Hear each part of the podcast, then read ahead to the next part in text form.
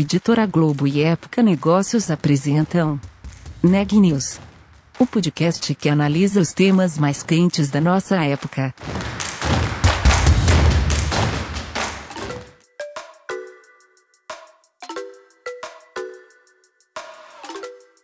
Olá, meu nome é Daniela Trabasile, eu sou da Época Negócios e você está ouvindo mais um episódio do Neg News, nosso podcast com uma série de reportagens especiais sobre a pandemia do novo coronavírus. Hoje eu estou acompanhada da nossa repórter Sabrina Bezerra e a gente vai falar um pouco sobre logística. Conta um pouco pra gente, Sabrina. Oi, Daniela. Sim, e hoje a gente vai falar sobre a DHL Express. Com o crescimento do comércio eletrônico, que foi acelerado pela pandemia do novo coronavírus, a empresa de logística precisou reorganizar toda a sua operação para atender os clientes. Eles investiram em inovação e muita tecnologia. Quem explica os detalhes é a Mirelle Maltchek, ela é CEO da DHL Express no Brasil. Confira a entrevista. Mirelle, durante a pandemia do novo coronavírus, a demanda aumentou na DHL Express? Conta um pouquinho sobre isso para gente.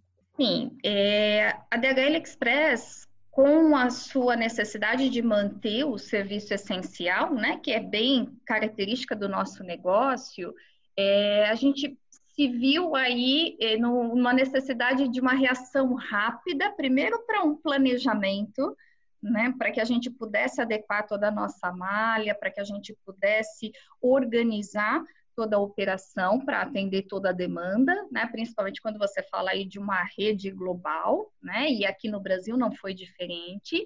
E também depois para a gente se preparar para uma demanda, principalmente de e-commerce, e o próprio isolamento, o distanciamento social trouxe. Então, acho que isso refletiu muito na, na logística como um todo, né? E, num primeiro momento, não se sabia qual ia ser essa demanda.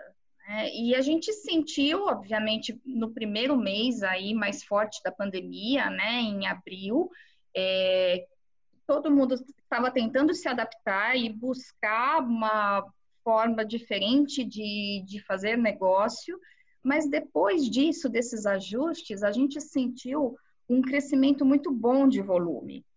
Então, para você ter uma ideia, é, os nossos negócios, né, principalmente aí quando a gente fala de pequenas e médias empresas, é, nós subimos o faturamento num ano completamente atípico, que muitas empresas tiveram grandes problemas. Então, nosso faturamento cresceu mais de 7% no período aí de, de janeiro a maio, comparando com o mesmo período do ano passado quando a gente olha essas pequenas e médias empresas, né? Porque muitas buscaram se adaptar ao comércio eletrônico para conseguir se manter durante aí essa crise, né? E quando a gente olha o volume da DHL em relação a e-commerce aqui no Brasil, nós tivemos um crescimento de 280% de janeiro a maio desse ano comparando ao mesmo período de 2019. Né? Então, com certeza a gente sentiu esse reflexo. Como que a empresa lidou com esse crescimento? Como que vocês lidaram? Acho que a, a, a primeira coisa é como a gente conseguiu fazer um, uma revisão de malha, globalmente falando, né, para que a gente não parasse de, de servir. Nós atuamos em mais de 220 países e com toda a complexidade de companhias aéreas, a nossa reação precisou ser muito rápida. Então, nós precisamos contar aí com, com parceiros nossos, com voos cargueiros, com fretamento de mais aeronaves para conseguir atender todas as localidades que a DHL precisa servir. Né? E isso não foi diferente também em cada um dos países, né? Então, a gente precisou adaptar de uma maneira muito rápida toda a nossa malha para continuar servindo os clientes. É, e a flexibilização também foi muito importante. Então, como a gente pôde adequar para um perfil diferente de consumidor, para necessidades novas que surgiram. É, então, eu acho que uma, uma empresa logística que não tem essa visão do todo, que não trabalha com flexibilização e planejamento, no momento de crise, ela sofre muito, né? Não tem como fugir desses dois elementos. E eu acho que um terceiro elemento super importante e que já faz parte aí da nossa estratégia como grupo do Artpost DHL, inclusive, é intensificar cada vez mais digitalização. Então, a tecnologia, nesse momento, ela foi extremamente importante. Então, como a gente pode adequar o que eu já tenho ou acelerar o que já vinha sendo desenvolvido para que eu possa me adaptar de uma forma mais rápida às necessidades constantes aí que o mundo vem vivenciando. Então, um exemplo disso, é, nós precisamos, inclusive, é, colocar mais processos automatizados, porque em alguns países nós tivemos um, um crescimento de demanda muito rápido. Alguns picos é, semelhantes a picos de final de ano que nós temos, que veio no momento muito antes do esperado. Então, tivemos que colocar, por exemplo, eh, robôs, né? E a gente fala do, da tecnologia RPA, Robotic Process Automation, que é como eu posso automatizar atividades repetitivas que não demandem inteligência artificial para conseguir dar conta dessa demanda, né? Então, em vários países isso foi fortalecido e aqui no Brasil não foi diferente também. Nós já temos vários processos que a gente faz uso dessa tecnologia, né? Então, eu acho que é uma combinação disso, é planejamento, é flexibilização e é intensificar o uso da tecnologia, digitalização. Bacana, Mirelle. É, você comentou sobre o uso dessas novas tecnologias, sobre automatização. Isso foi acelerado, de certa forma, por causa da pandemia do novo coronavírus dentro da DHL? Foi, porque o próprio e-commerce ele traz uma necessidade de uma integração de sistemas em toda a cadeia. E a empresa logística que não, não se adequa a isso, ela não consegue atender bem o seu parceiro. Então, é, a gente precisou trabalhar com essas integrações de uma maneira mais ágil para atender necessidade de vários clientes e também com uma forma de aumentar é, a capilaridade. Então, algo que a gente buscou, que já fazia parte do plano, mas que nós tivemos que acelerar, foi ter mais opções de entregas de localidades na última milha, que nós chamamos. Né? Então, como eu posso estar presente em localidades que o consumidor final tem dificuldade de chegar? por problemas de, de segurança, por problemas é, de ter dificuldade de acesso às localidades servidas, por exemplo, no Rio de Janeiro, né? 80% dos bairros têm alguma dificuldade para se chegar ao consumidor final. É um número extremamente expressivo.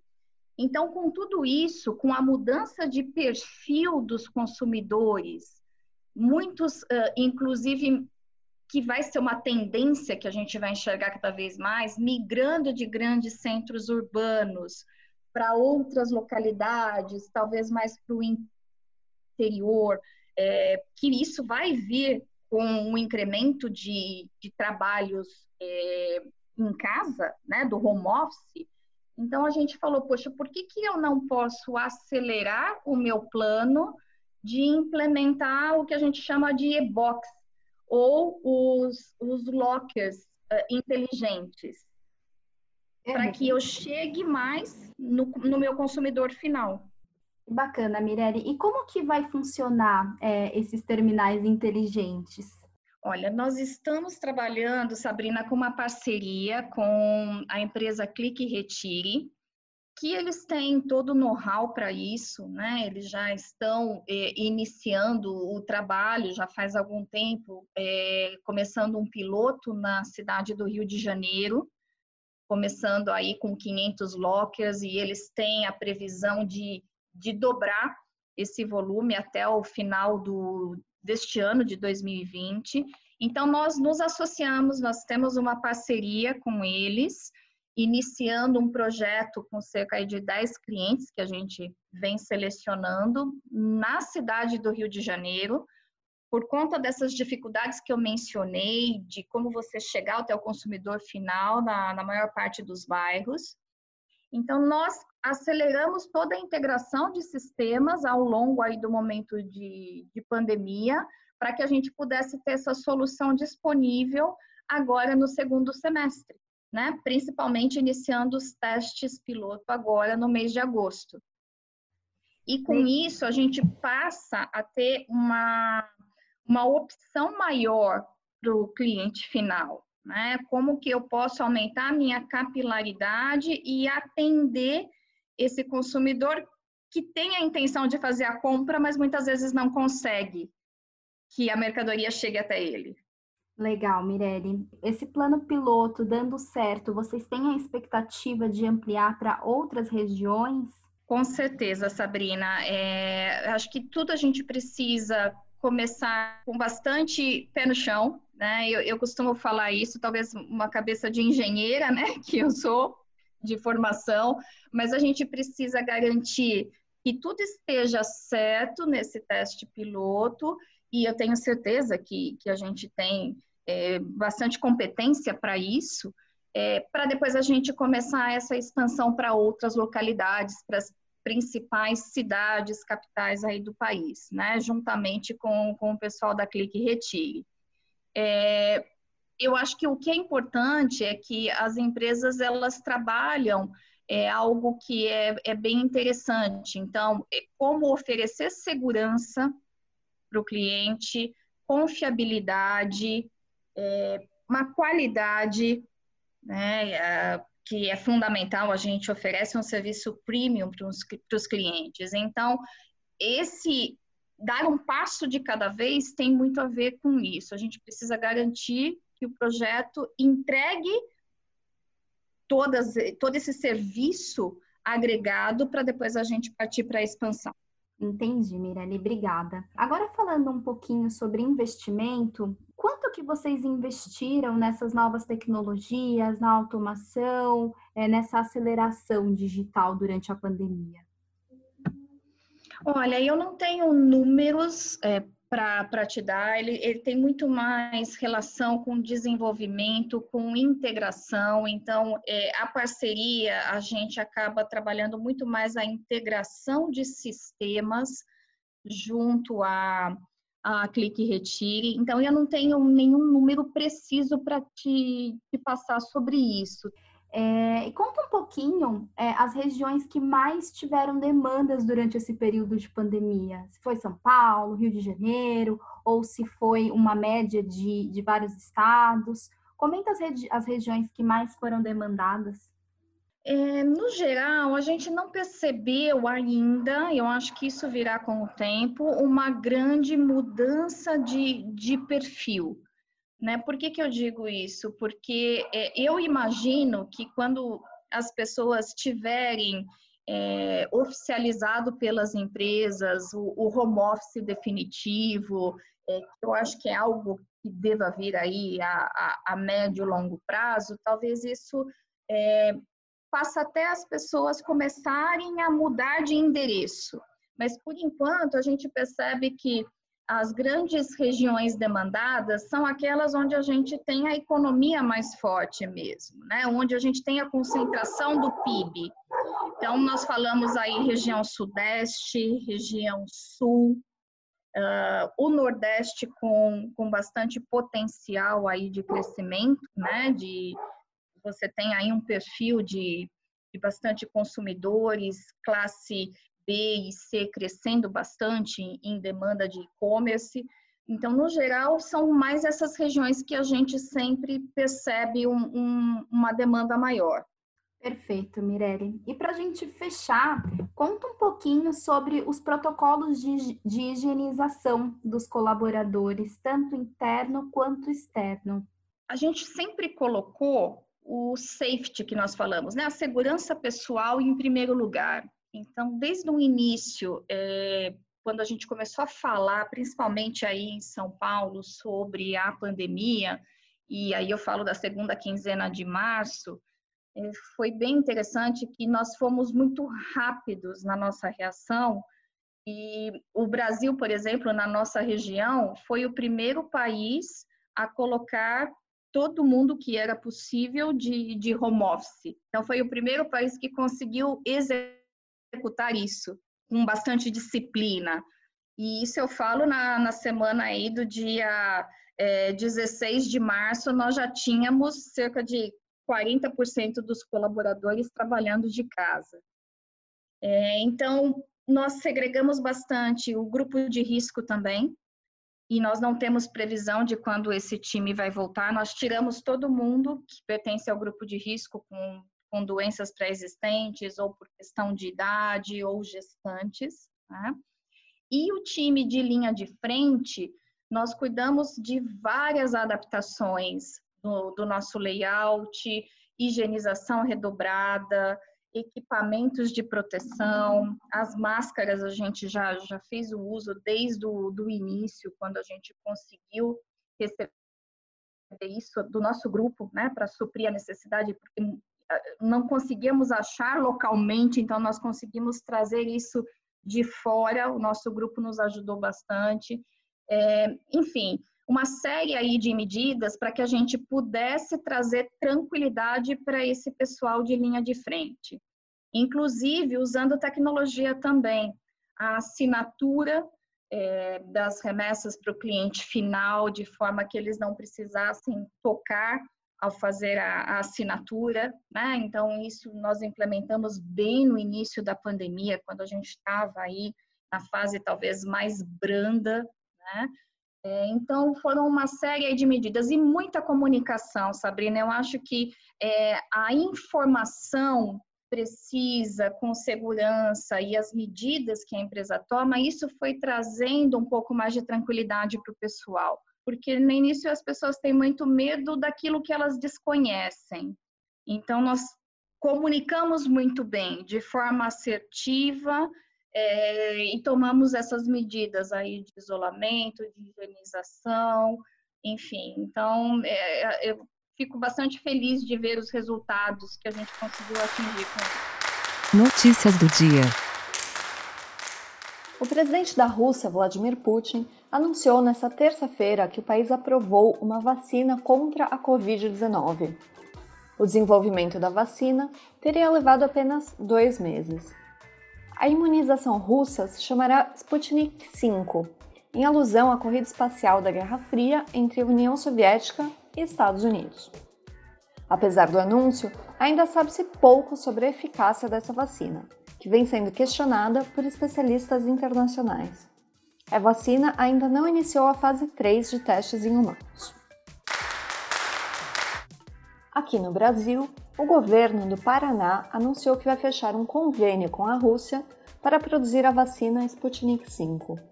A Rússia, inclusive, havia anunciado que o Brasil vai participar da terceira fase de testes, que começa amanhã.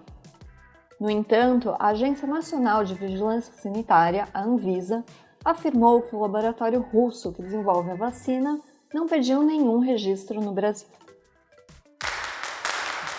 De acordo com o boletim mais recente do Conselho Nacional de Secretários de Saúde, o CONAS, o Brasil tem hoje 3.109.630 casos confirmados de Covid-19. O número de óbitos é de 103.026. Com isso, a taxa de letalidade da Covid-19 no Brasil é de 3,3%. O Neg News de hoje fica por aqui. A gente volta amanhã.